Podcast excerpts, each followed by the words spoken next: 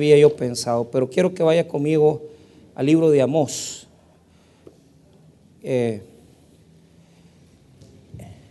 vaya conmigo al capítulo número 7.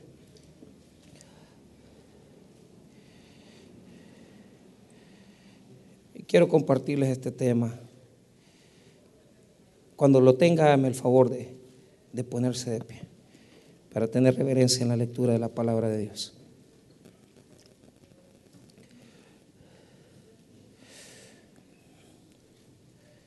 Muy bien, vamos a hablar del proceso de pérdidas, pérdidas irreparables, ¿verdad? Amós 7, verso 1. Eh, la palabra del Señor dice así. Así me ha mostrado Jehová el Señor.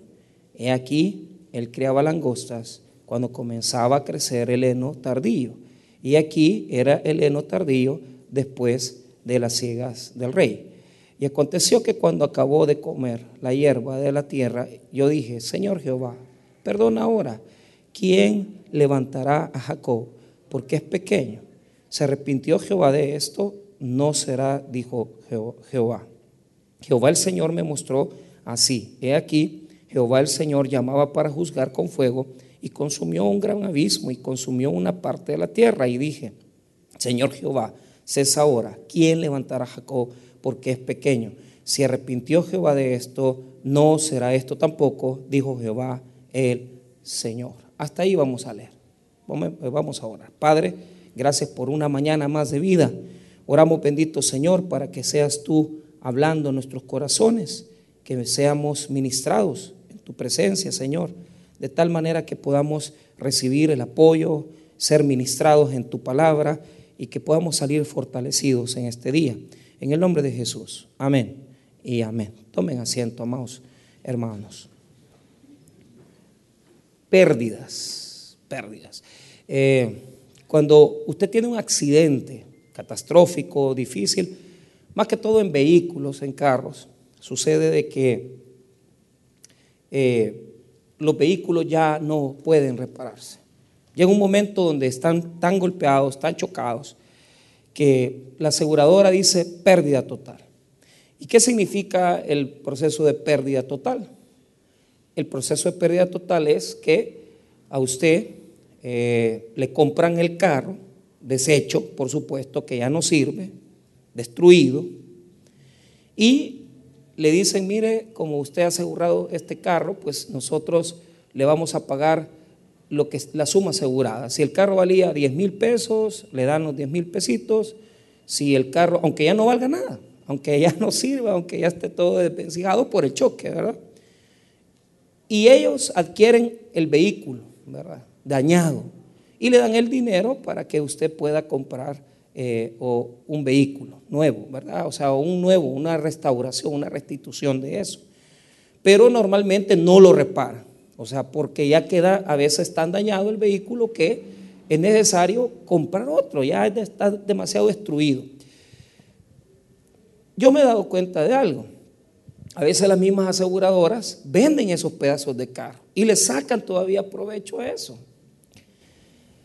Cuando vemos el libro de Amos, en el capítulo 7, podemos encontrar cuál es el propósito de Dios para la vida de cada uno de nosotros. Y fíjese que a mí eh, podemos ver este texto de varias maneras. Uno, podemos verlo del lado de, de, nosotros, o sea, es decir, de lo que perdemos, de lo que aquí. No, pero lo que yo anhelo, lo que yo deseo es mostrarles a ustedes cómo funciona eh, eh, la tarea de Dios de componernos nuestra vida.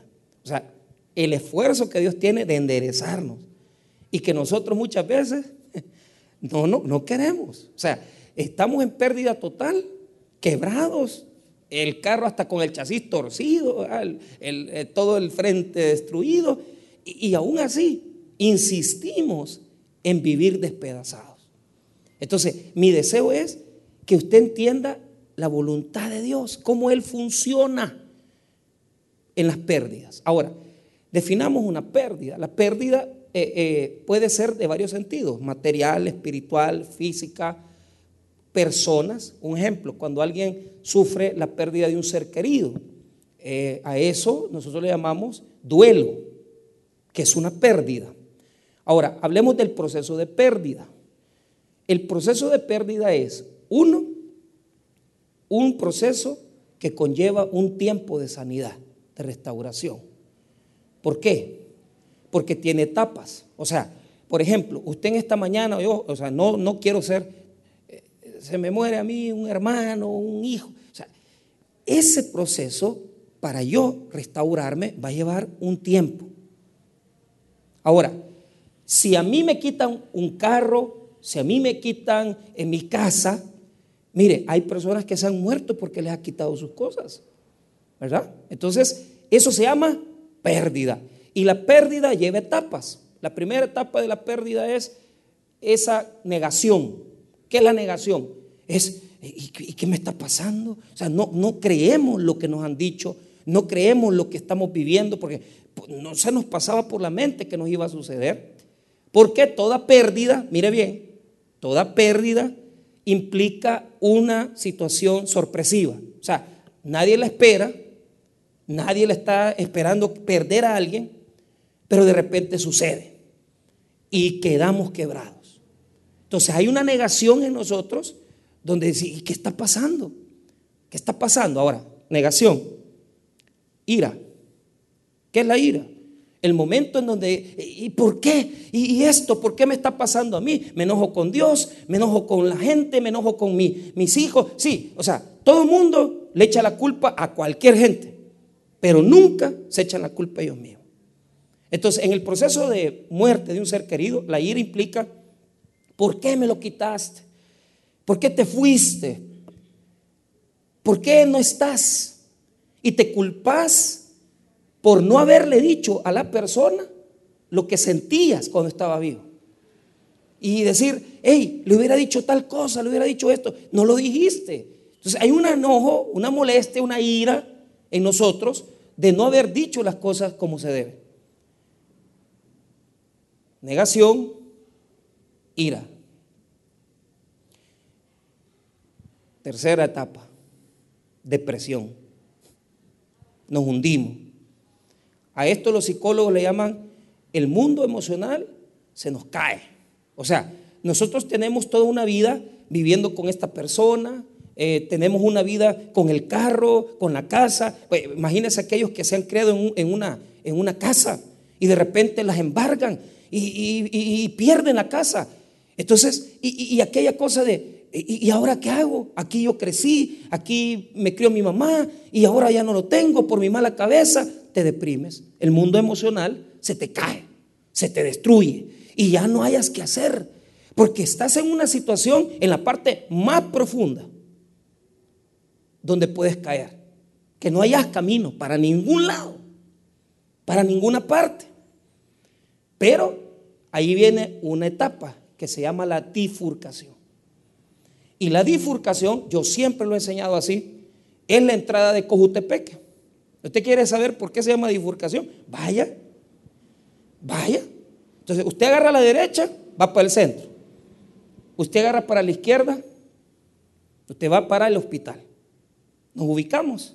Los que no son de Cojute no van a estar ubicados. Y otros que aunque sepan dónde está Cojute, nada está ubicado en su vida. Entonces, más que le, mire, la bifurcación es una, es una entrada así, de dos caminos. ¿Por qué?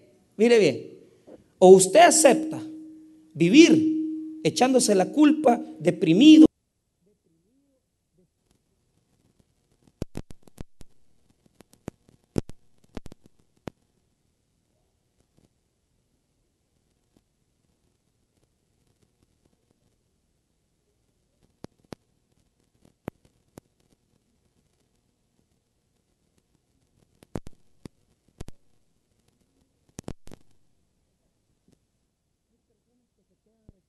toda la vida con Dios.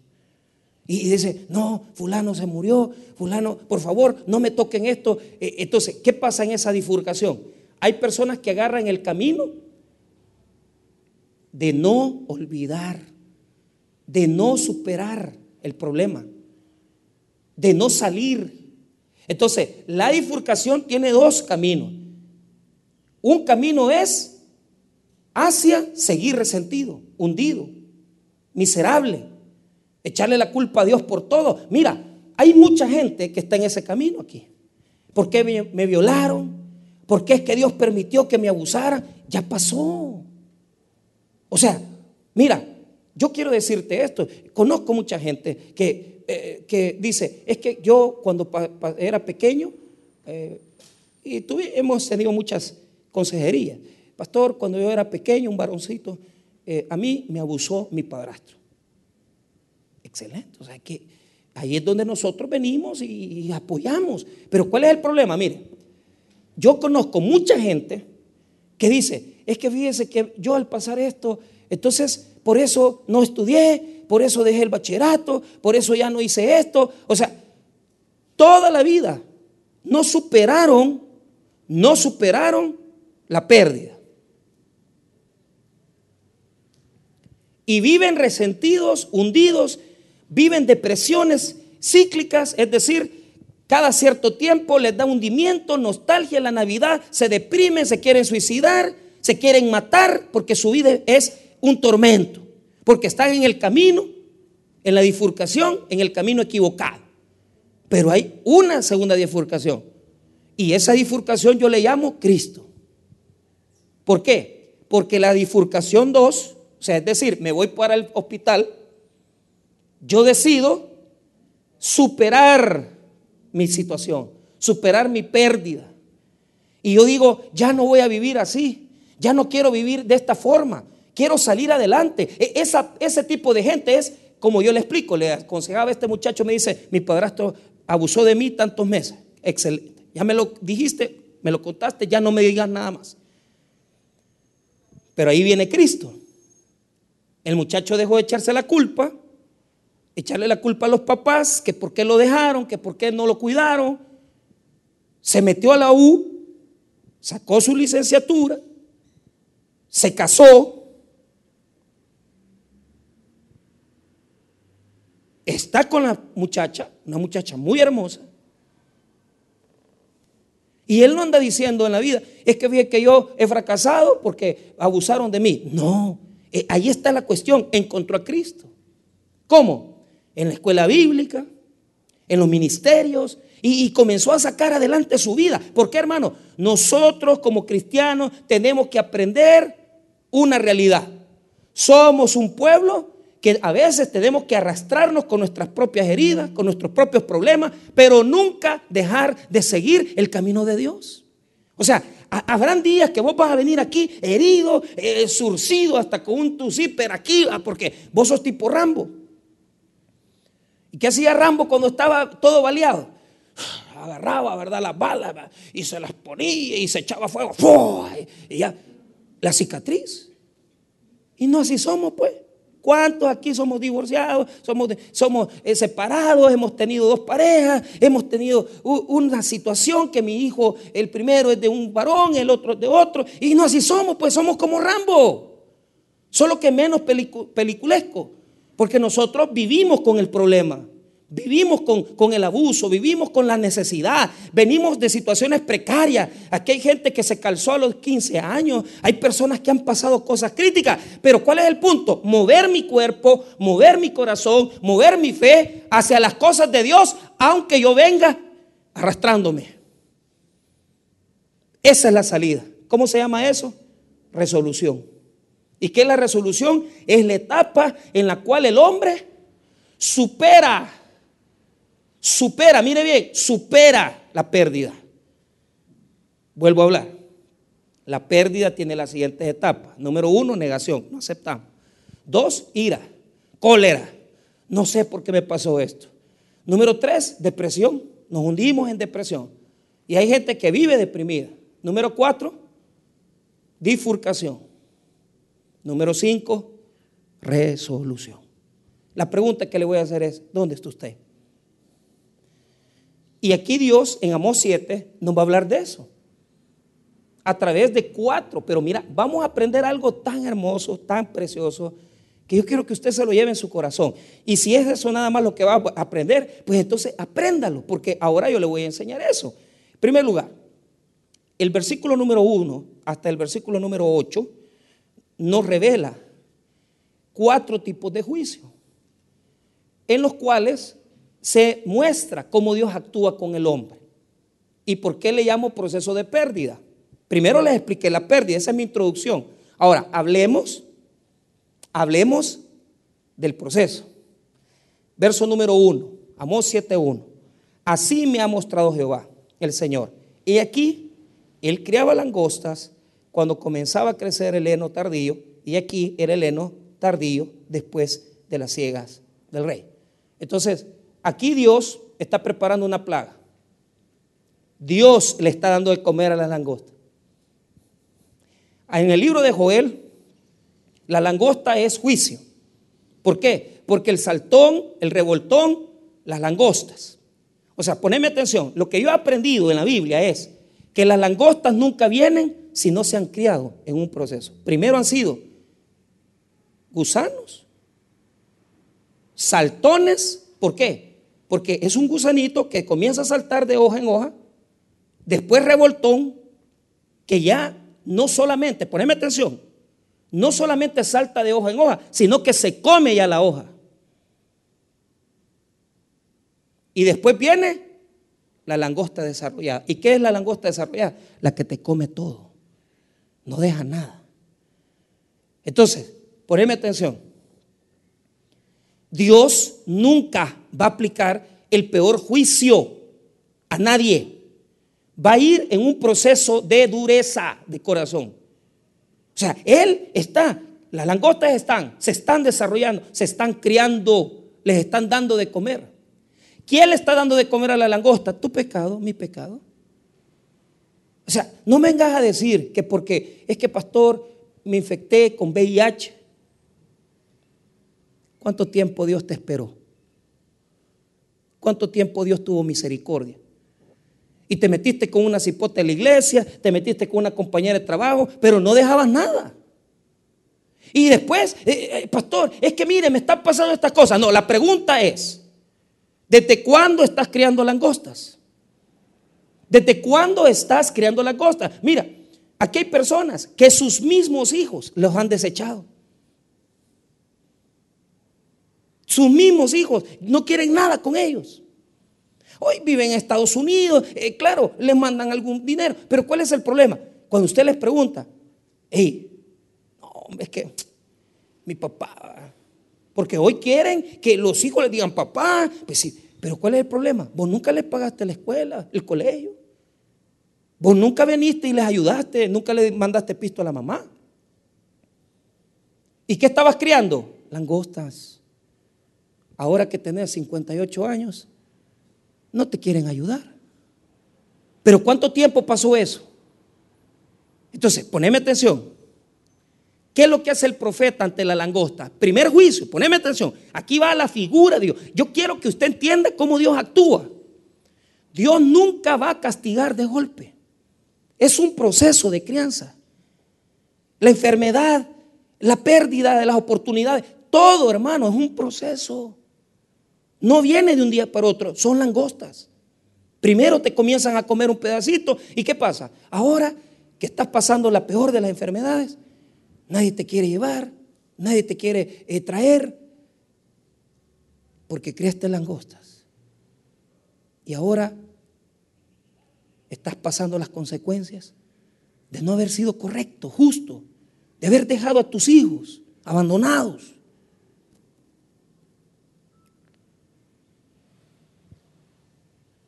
Iba a decir algo, pero ya no lo digo.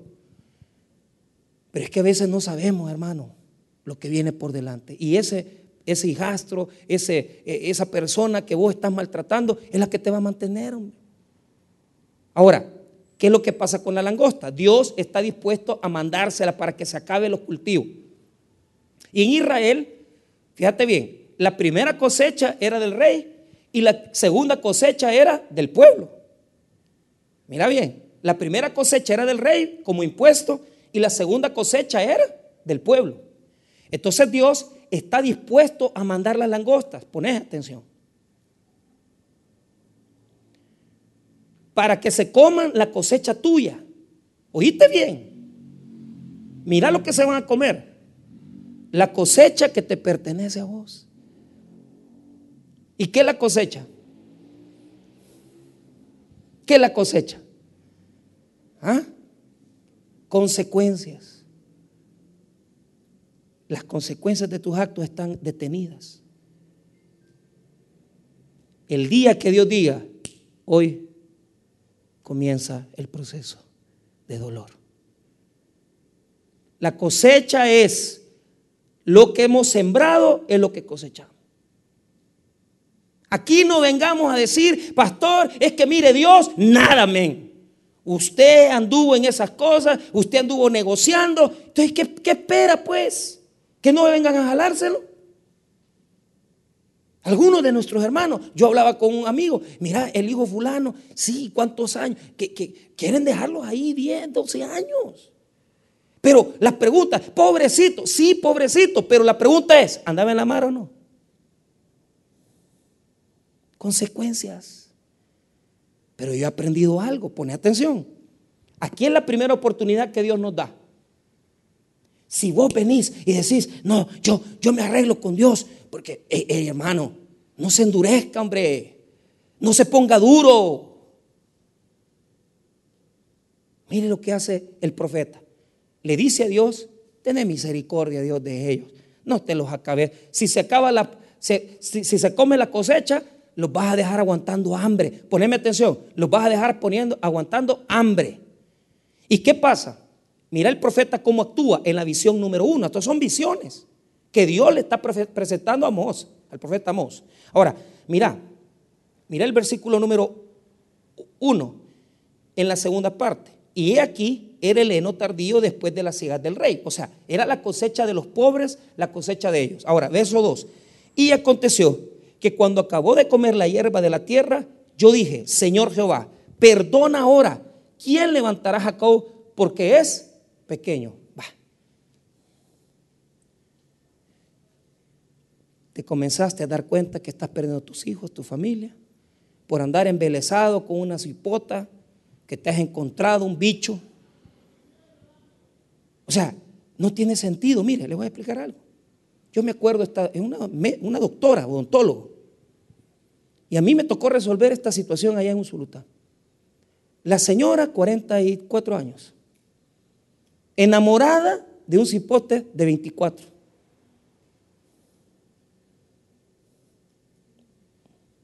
Es que hermano, el juicio no distingue los títulos, ni, ni tampoco distingue las posiciones sociales. Viene ella y me dice, pastores, que no, no, solitos los dos, ella y yo. Doctora, le dije, ¿cómo está la situación? Mire, me dijo, he quedado embarazada.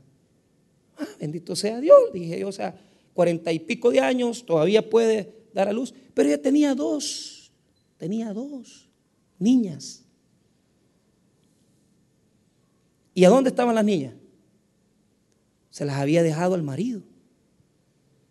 Y ella se había ido a vivir con el muchacho de veintipico de años.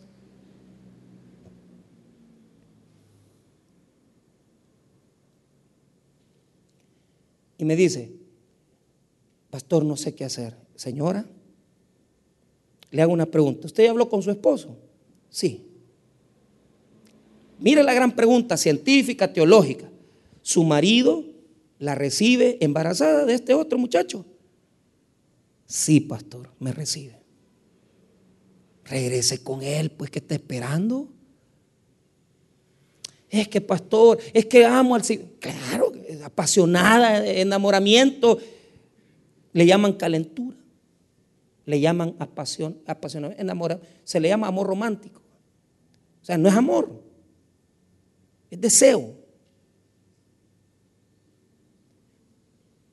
¿Por qué, pastor? Porque ahorita todavía puede recuperar sus hijas, su matrimonio. Su marido la recibe con este, con este embarazo. Este cipote, ¿qué va a hacer por usted? En un motel trabajaba. Yo no discrimino, pero motel, él recibía a los carros y él veía, iba, me decía, varios hermanos de la iglesia llegan, pastor, me decía, y a mí, no me digas eso, yo no quiero saber, le digo yo. O sea, porque ese era el trabajo de él. El marido de ella 1.900 dólares de salario. Él, 300 pesos. Ahí trabajaba el hermano de Ofreo, que disfrutan, ¿saben? En, ese motelito que va para, para California, se llama el Velayo, creo que se llama. Era conocido. Ahí trabajaba él.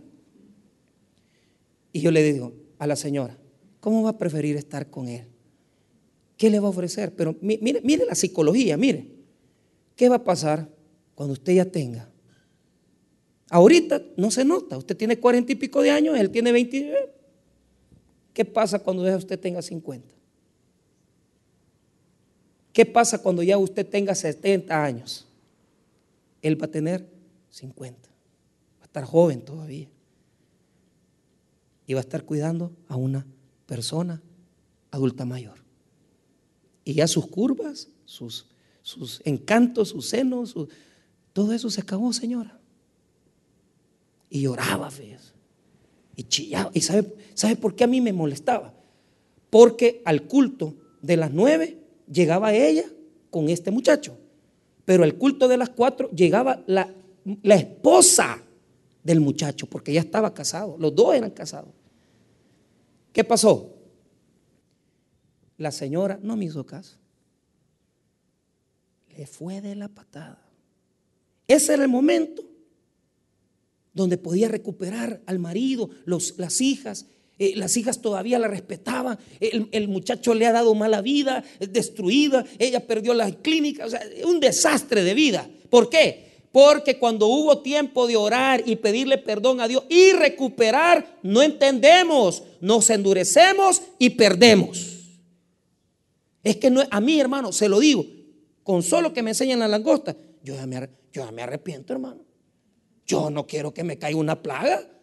Tanto que nos ha costado salir, tanto que nos ha costado ser bendecidos. ¿Para qué? ¿Para que me tiren una langosta y me cabe? No, Señor. Hoy que podés poner a cuentas tu vida con Dios, arrepentite, hombre. ¿Qué hizo el profeta? Le dijo, Dios, te vas a acabar al pueblo, no te lo destruyas. Y mire Dios, Qué bonito. Pone atención en esto. Diga conmigo, arrepentimiento. Diga conmigo, Dios no se arrepiente.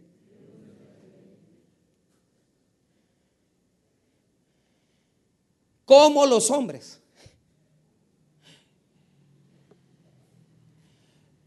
La palabra que se ocupa para arrepentimiento en hebreo para el hombre es shuv.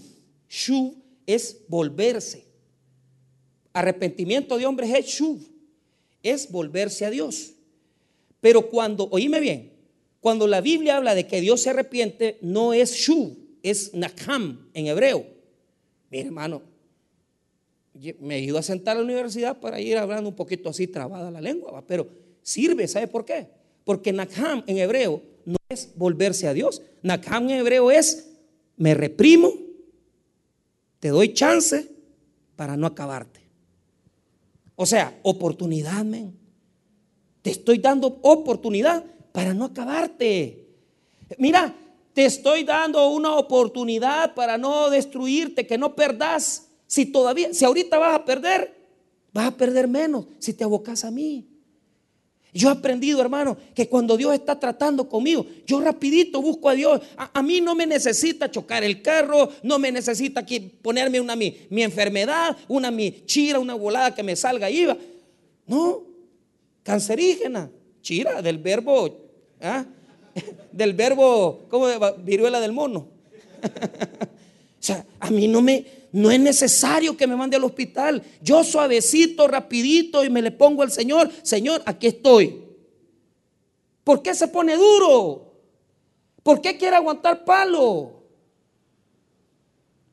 Viene el profeta y le pide a Dios, perdónalo, Señor. Mire lo que dice el versículo 3.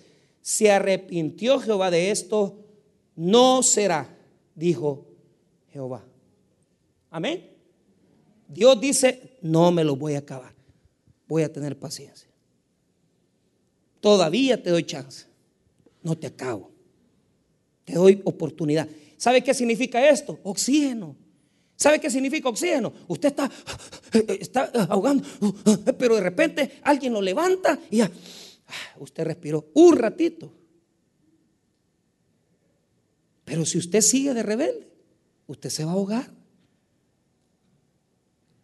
Usted se va a ahogar. Entonces, en la visión uno de las langostas muestra que Dios, si nosotros nos arrepentimos, si nosotros oramos a Dios, Dios puede, puede detener el juicio. Entonces, a mí me gusta vivir ahí. Que con poquitos avisos ya yo entiendo, yo comprendo. Pero ¿cuál es el problema?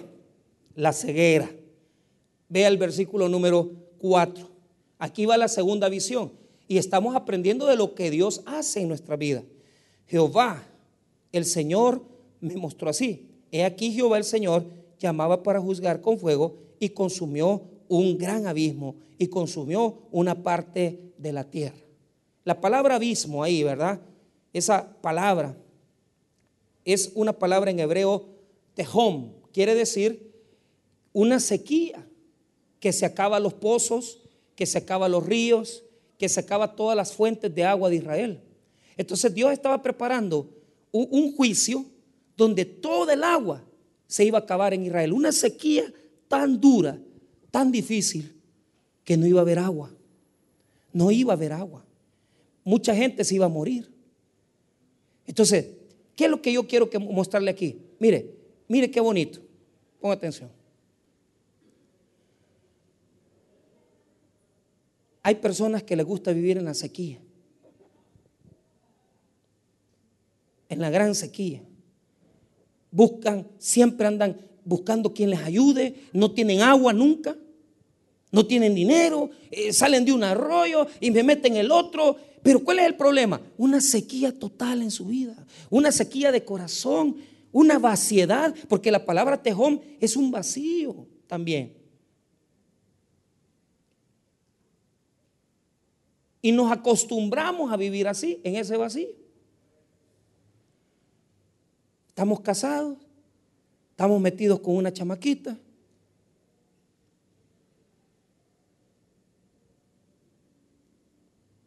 Y vemos, va, si yo tengo mi mujer, y usted siente aquella vaciedad, aquella soledad que uno siente cuando, cuando anda una vida oculta, cuando usted se esconde, se tiene que andar escondiendo para hacer las cosas que hace. Una vida vacía. Pero ¿cuál es el problema? Este tipo de situación en la sequía nos acostumbramos a vivir así. Y Dios, en su misericordia, claro, eh, ¿cuánto tiempo puede eh, durar un, adulterio? Hay personas que pasan seis, siete meses, no les pasa nada. Pero le hago una pregunta. ¿Cuánto tiempo vas a poder vivir así? Nos hacemos profesionales en vivir en sequía. Nos hacemos profesionales. Porque sabemos que cuando no tenemos para la casa, fulano nos presta. Nos hacemos profesionales porque ya sabemos que, eh, que se nos enferma el, el niño y ya sabemos que el doctor nos atiende, le damos 10 pesos. Ya sabemos que tenemos un crédito ahí, que nos prestan mil pesitos. Pero, ¿qué, estás haciendo? aprendiendo a vivir con tu pecado. Y hay personas que se vuelven expertas porque saben dónde esconder el celular, saben dónde esconder la pornografía, saben dónde hacer las cosas para que nadie se dé cuenta. Pero ¿cuál es el problema? Dios sí se da cuenta.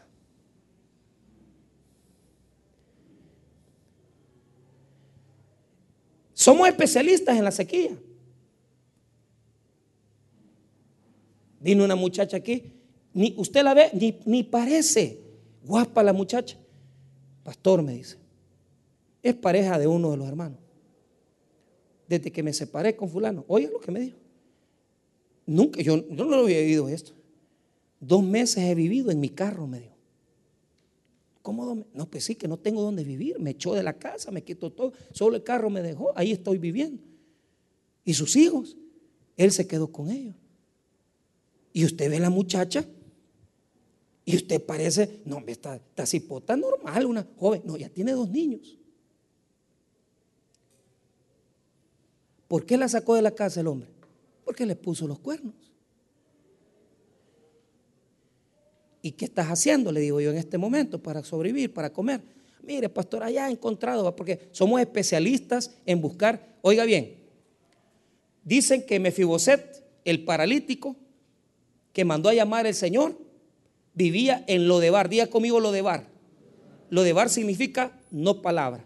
Lo es no y dabar en hebreo es palabra. Somos especialistas en vivir donde la señal de Dios no llega.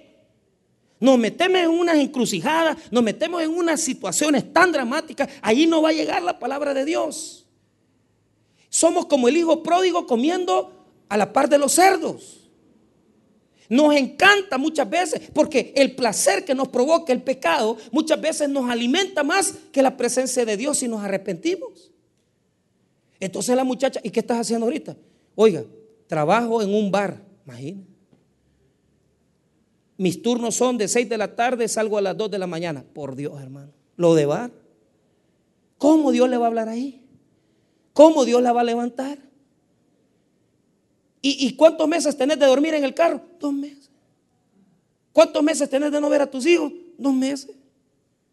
¿Cuántos meses tenés de recibir 300 pesos mensuales? Dos meses. ¿Cuántas meses tenés que te estén chuleando ahí los bolos, que te estén diciendo mamacita y toda la cosa, y sos cristiana y no entendés que estás lejos de Dios?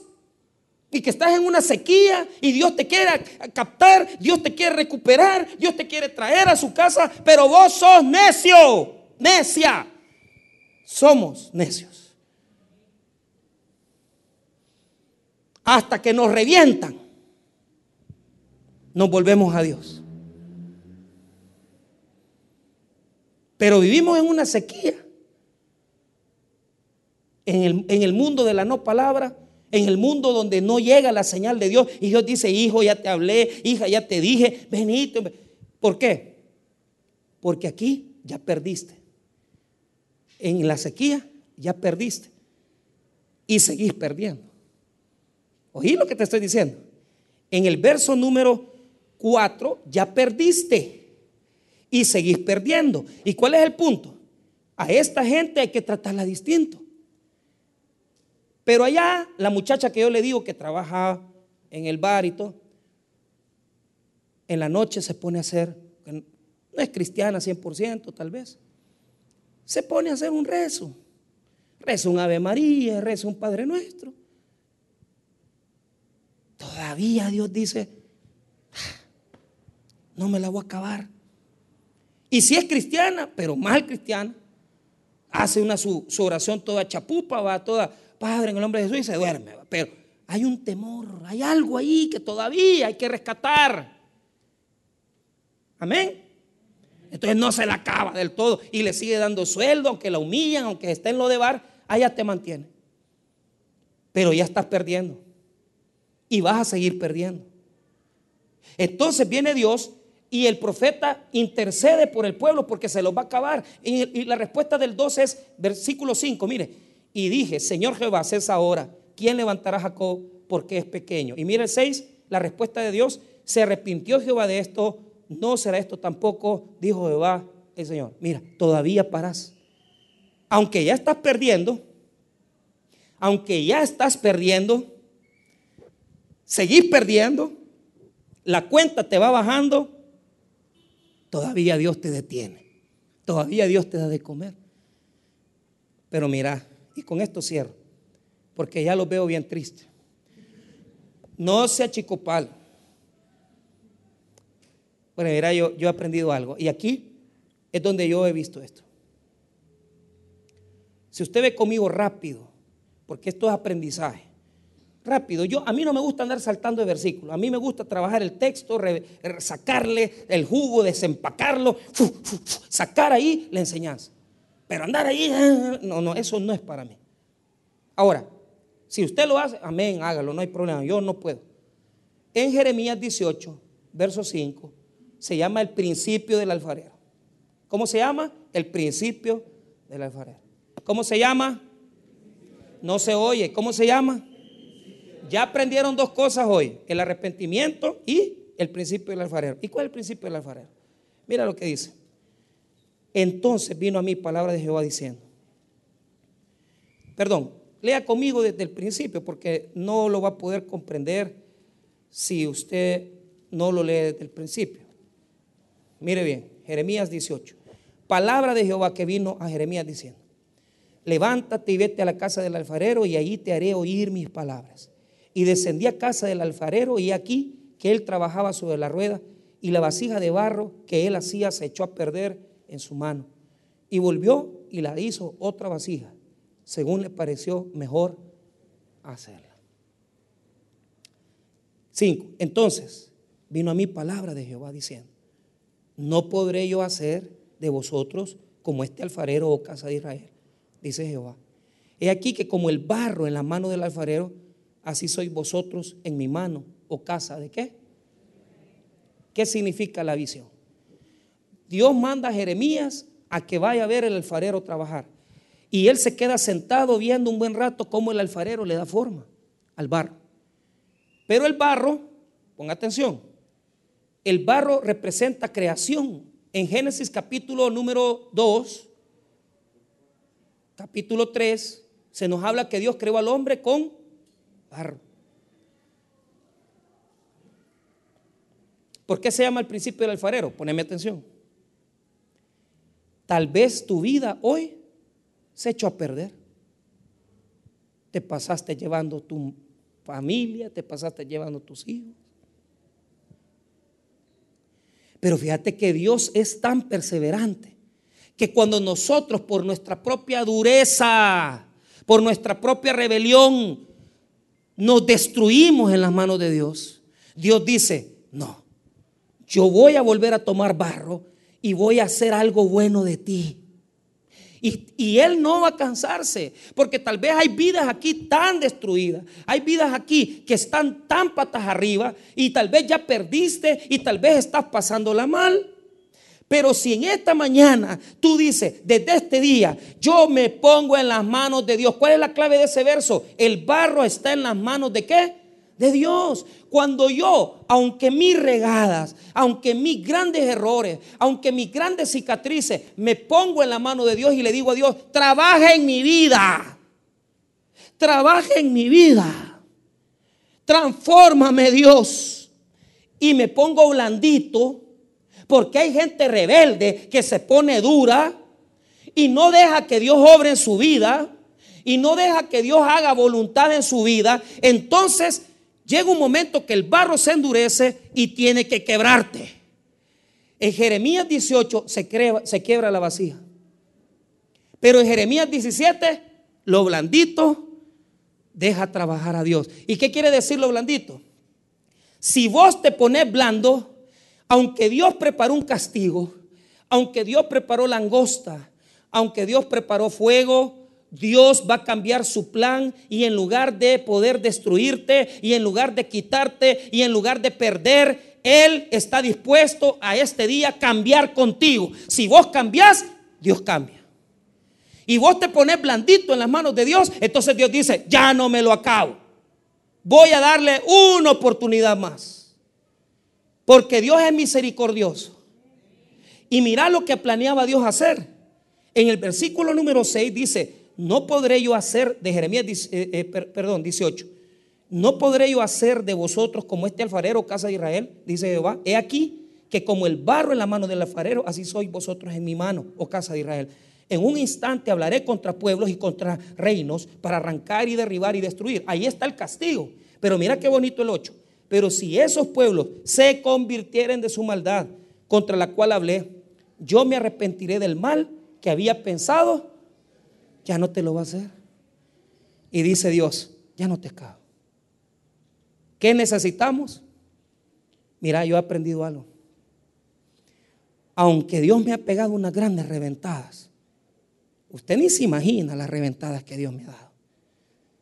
Pero yo siempre digo, Dios, prefiero estar en tus manos que en las manos de Satanás, que en las manos de mis enemigos porque el diablo y mis enemigos no van a tener misericordia de mí. Pero si nosotros nos ponemos en la mano de Dios con nuestros pecados, con nuestra infidelidad, con nuestro adulterio, con nuestra vida muchas veces depravada, con nuestra rebelión, porque desechamos a Dios, nos da vergüenza a Dios, nos da pena a Dios. Pero si yo me pongo en las manos de Dios, Él es capaz de hacer de mi vida algo nuevo. Pero ¿cuál es el principio? El principio del alfarero. ¿Y qué significa? Que Dios ocupa hasta mis errores, mis fallas y mi pasado y puede hacer cosas nuevas de mis grandes regadas, de mis grandes regadototas. Dios en las manos, nosotros en las manos de Dios somos barro. Y si le damos nuestro pasado, si le damos a Dios nuestras, nuestras las cosas que más nos avergüenzan, ponéselas en la mano a Dios. Dios va a ser vasija de barro contigo. Y aunque vos hayas perdido tu oportunidad de casarte con una persona, hayas perdido tu familia, hayas perdido tus hijos, hayas perdido lo que sea, Dios está dispuesto a volver a comenzar con nosotros. Si en esta mañana tú te arrepientes, te humillas ante Dios, Él puede volver a hacer la vasija y darte una nueva oportunidad para bendecirte. ¿No es poderoso estar en las manos de Dios, hermanos? Póngase en las manos de Dios. Si ya no puede con su pecado, si ya no aguanta con su vida, póngase en las manos de Dios y que Dios haga algo nuevo con nosotros. Porque Dios ocupa hasta nuestros errores para glorificarse. Amén. Lo que alguna persona dijo, es que la muchacha cometió un error, quedó embarazada rápido. Eso no es un error. Dios transforma nuestras decisiones malas en cosas buenas. Te despidieron del trabajo, te quitaron eh, la empresa. Dios ocupa hasta las peores cosas para hacer cosas nuevas. Cierro con esto. Si usted vuelve conmigo a Mos 7, y ahí está la última visión. Mire bien, ahí cerramos en la última visión ya no hay oportunidad. Poneme atención. Hay pérdida. Pero ¿cuál es el problema? Ya no hay nada que recuperar porque lo perdés todo. Lo perdés todo. Ya no hay. Te pasaste de la línea pudiste recuperar, pudiste recuperar tu vida, pudiste recuperar cosas, pero te pasaste de la línea. ¿Qué pasa ahora? Se llama el silencio de Dios. Y el silencio de Dios es cuando por no haber oído la voz de Dios a tiempo, nos mete juicio y nosotros, Dios, ayúdame, y no te oye. Él te oye, pero no responde. Yo he vivido ese silencio. Un año. No hay nada peor, hermano, que estar lejos de Dios. No hay nada peor en la vida que Dios no te hable. Yo he vivido eso. Que aunque usted dice, quiero, Dios, háblame, viene a vigilias, viene a culto y Dios no responde, Dios no nos saca. Y caemos en aquel juicio. Solo escucha estos versículos donde Dios no, nos habla. Por cuanto llamé y no quisisteis oír. Extendí mi mano y no hubo quien atendiese. Sino que desechaste todo consejo mío y mi reprensión no quisisteis. También yo me reiré en vuestra calamidad y me burlaré cuando viniere lo que teméis. Van a buscar a Dios. Van a buscarlo de mañana, van a orar, van a ayunar y nada, men. No hay, hay vigilia. No, ¿qué te toca? Sufrir el dolor. y volver a Dios. Porque ya no hay intercesión. Porque ya no hay nada. Mira, te voy a decir algo. Prefiero perder carro, casa, que me quite todo Dios, pero que nunca me quite su amor, su amistad, su comunión. Que me quite todo porque si Dios, aunque me quita todo, pero me da su amistad, yo tengo todo para vivir. Que me quite todo, pero no su amistad. Y eso es lo que yo les digo a ustedes, hermanos. Si Dios nos va a quitar algo, que nos quite lo que sea, pero no quite la relación con Dios, que es lo más grande, que nosotros tenemos. Cuando llegamos al versículo número 8, Jehová entonces me dijo, ¿qué besamos? Y dije, una plomada de albañil. El Señor dijo, he aquí, yo pongo plomada de albañil en medio de mi pueblo Israel, no lo toleraré más. Ahí estuvo, ya no, ya no hables, ya no digas nada. Ahora viene la disciplina. Te hablé, te mandé profetas, te mandé pastores, te mandé predicadores, te traje, te puse la radio, te puse cristianos a tu lado para que te arrepintieras y no oíste la voz de Dios. Ahora, humíllate. El silencio viene. Pero cuando pases el silencio, vas a aprender a valorar mejor voz de Dios. No pasen por ahí. Sean suaves. Que con Dios basta cuando nosotros le pedimos perdón todos los días. Y reconozcamos nuestros errores. Y si tenemos algo que recuperar todavía, recupérelo porque Dios tiene muchas bendiciones para su vida. Vamos a orar, hermanos. Padre, gracias por tu palabra. Tu palabra es exhortativa, confrontativa. Si en esta mañana hay alguna persona que le quiere entregar su vida a Jesús,